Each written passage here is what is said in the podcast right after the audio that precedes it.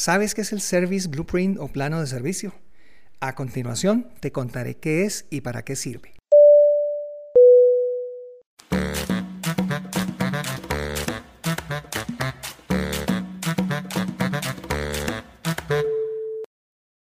Soy Diego Rafael Payán de www.heyamericas.com transmitiendo en el programa de podcast del canal brevemente. Comenzaré definiendo algo que pareciera ser muy obvio pero no lo es. ¿Qué es un servicio? Un servicio es un intercambio de valores entre dos o más personas que ocurre en el tiempo.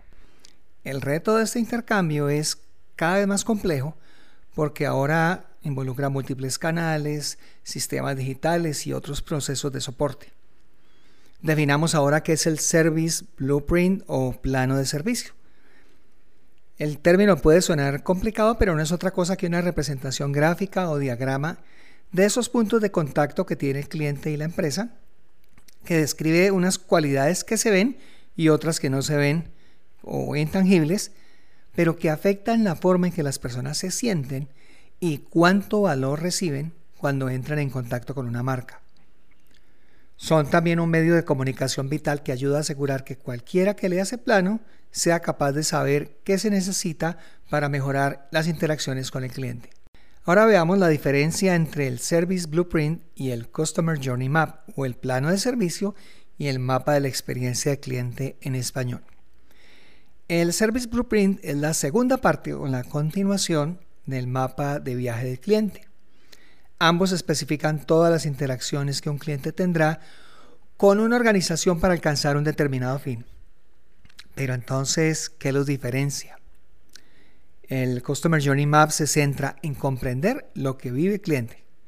Por otro lado, y en contraste, el Service Blueprint es más profundo porque añade más nivel de detalle sobre cuáles son todos los procesos que soporta cada interacción, incluso lo que no es visible para el cliente. Muchas organizaciones prefieren crear un mapa gráfico altamente visual para mostrarle a todas las personas allí que, trabajan es cómo se prestan estos servicios, quiénes y qué intervienen en el proceso, porque no es solamente, no estamos hablando solamente de personas, sino de cosas, y cuáles son los diversos sistemas de apoyo que deben existir para que ese producto o servicio finalmente se entregue. Hagamos un poquito de historia, cómo apareció esa metodología del Service, del service Blueprint. Más o menos, yo diría que hacia principios de los años 80, cuando apareció originalmente, eh, pues ha venido mutando y hoy en día tiene distintas formas, encontrándose nuevas aplicaciones para las épocas más recientes. Se ha vuelto muy popular en los últimos años, en la medida en que el diseño de servicios y la experiencia del cliente han crecido como profesión y también dentro de los ecosistemas de interacción con el cliente, lo que hace que se haya vuelto un poco más complejo.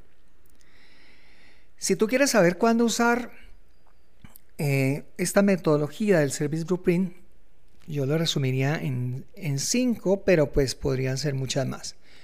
La primera, si tienes la intención de coordinar mejor un servicio complejo, donde intervienen muchos jugadores o prestadores del servicio o, o actores.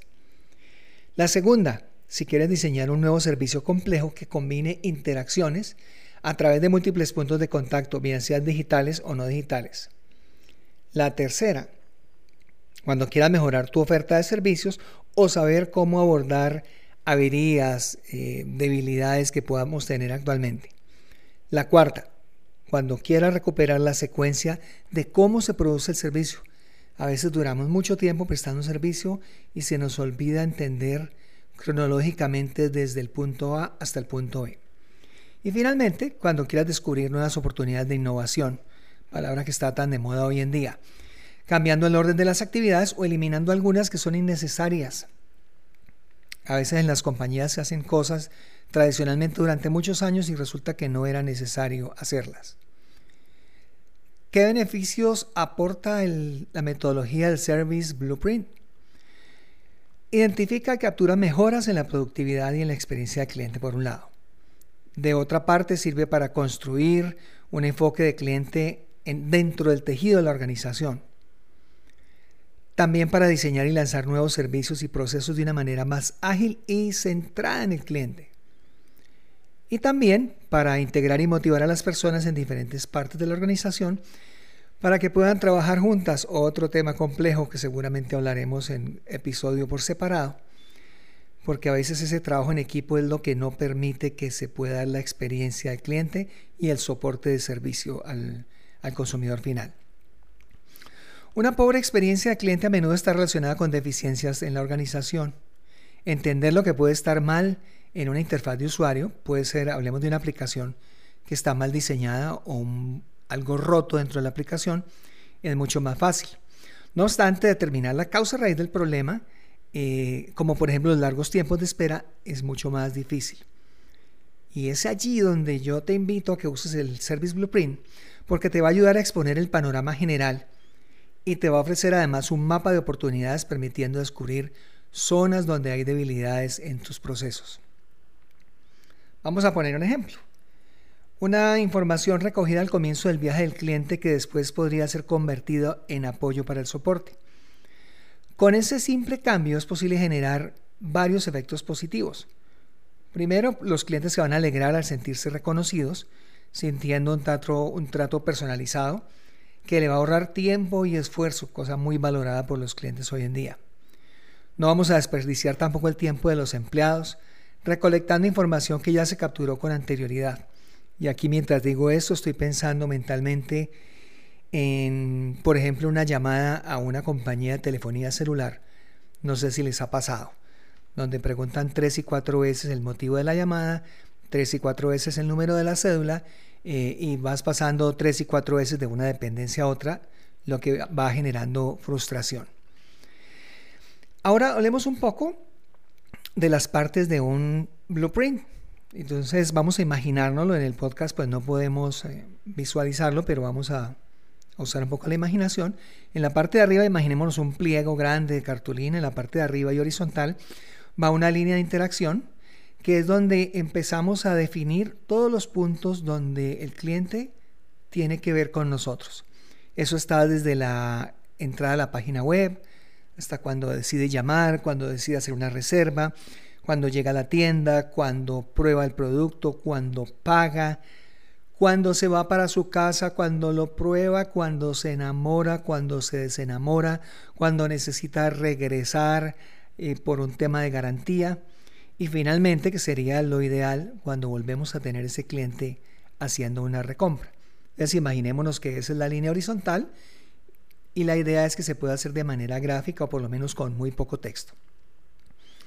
Viene un segundo renglón que es la línea de visibilidad, que es más allá de esa línea del cliente, es decir, lo que ese cliente no, no puede ver, pero que tenemos que hacer para prestarle el servicio. Aquí es donde se producen unas interacciones que llamamos tras bambalinas o el backstage y puede incluir actividades como cumplimiento de pedidos, procesar los pagos, gestionar los inventarios, entre otros. El tercer renglón, todo esto viene alineado, están horizontalmente uno encima de otro, pero en el orden que te lo estoy diciendo, viene una línea de interacción interna y es de marcar el punto en que el propio negocio se detiene y entran en juego otras personas, eh, pudiendo ser empleados o socios o proveedores externos. Viene otro renglón en la parte que sigue y es Frente a cada uno de esos puntos de dolor o viaje o el mapa de experiencia del cliente, hay una evidencia física que nos permite determinar que hay un punto de contacto. Por ejemplo, ¿cuál es la evidencia física en una página web? El servidor, el sitio donde está el hosting, el computador o la tablet donde la persona está mirando la información. Es decir, representan los lugares que se encuentran a lo largo del recorrido del servicio. Eh, como por ejemplo parte de un viaje, imaginémonos una compañía de entrega de paquetes. Cuando los clientes firman un formulario en un dispositivo móvil, en una tablet, esa es una evidencia física. Viene ya, eh, nos quedan dos o tres renglones para terminar, unas acciones del cliente. Y en, ese, en esa parte horizontal, de izquierda a derecha, vamos a, en esa sección del plano, vamos a incluir todos los pasos que el, cliente realiza durante el proceso de prestación de servicios. Estas son las cosas que el cliente tiene que hacer para acceder al servicio. Por ejemplo, hablemos de un restaurante Parte de llegar al restaurante es saber si la persona va a ir caminando, va a ir en, taxi, en bicicleta, eh, porque eso seguramente va a ser parte de la experiencia cuando llegue y saber cómo va a acceder al sitio. Sin las acciones del cliente, pues simplemente no hay servicio. Las tareas de los clientes son centrales e importantes para el mapeo de este ecosistema que les estoy comentando el día de hoy.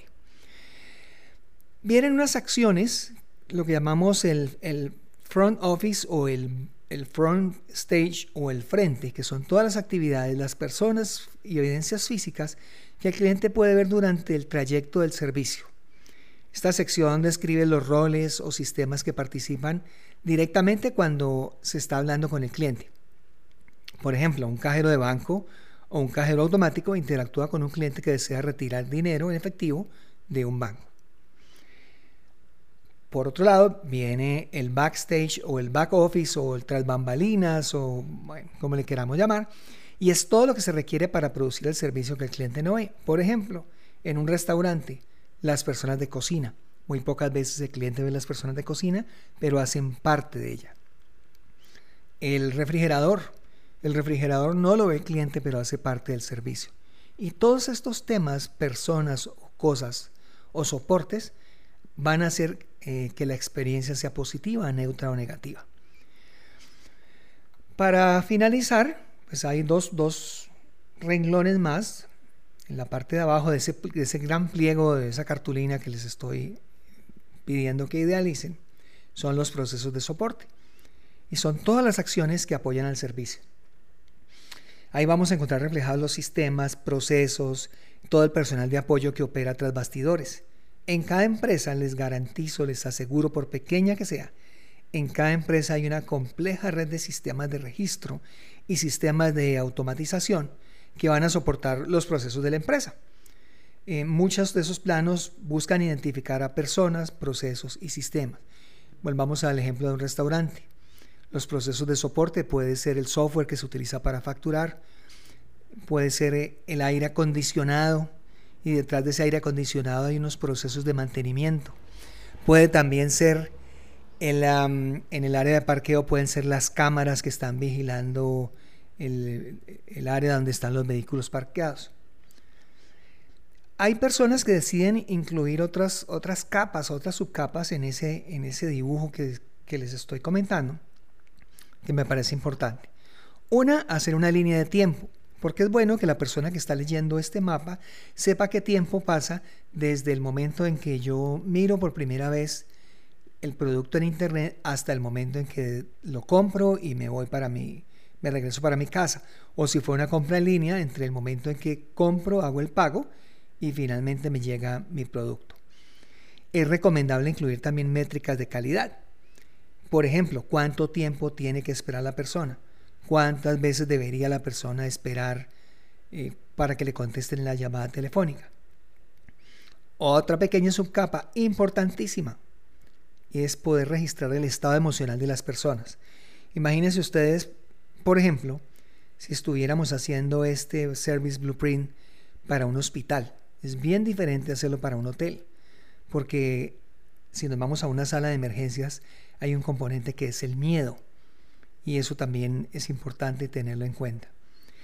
Hay personas, particularmente yo lo utilizo en, mis talleres, trato de inventarme personajes, y esos personajes son asociados a fotos o a, iconos la iconografía ayuda mucho, porque le permite a las personas que están trabajando en ese Service Blueprint ponerse en los zapatos del otro. Recordemos que la empatía es uno de los, es el primer paso dentro del design thinking. Y por eso es bueno asociar todas estas emociones y, y este, este supuesto proceso de compra a una persona en particular. Puede ser una mujer, un niño, una familia, dependiendo del producto que tengamos. Lo importante es que el, saber que el Service Blueprint se puede hacer con el nivel de profundidad y detalles que uno quiera. Lo importante es no olvidar que cada elemento debe ser muy simple y quien mire ese mapa lo puede interpretar fácilmente.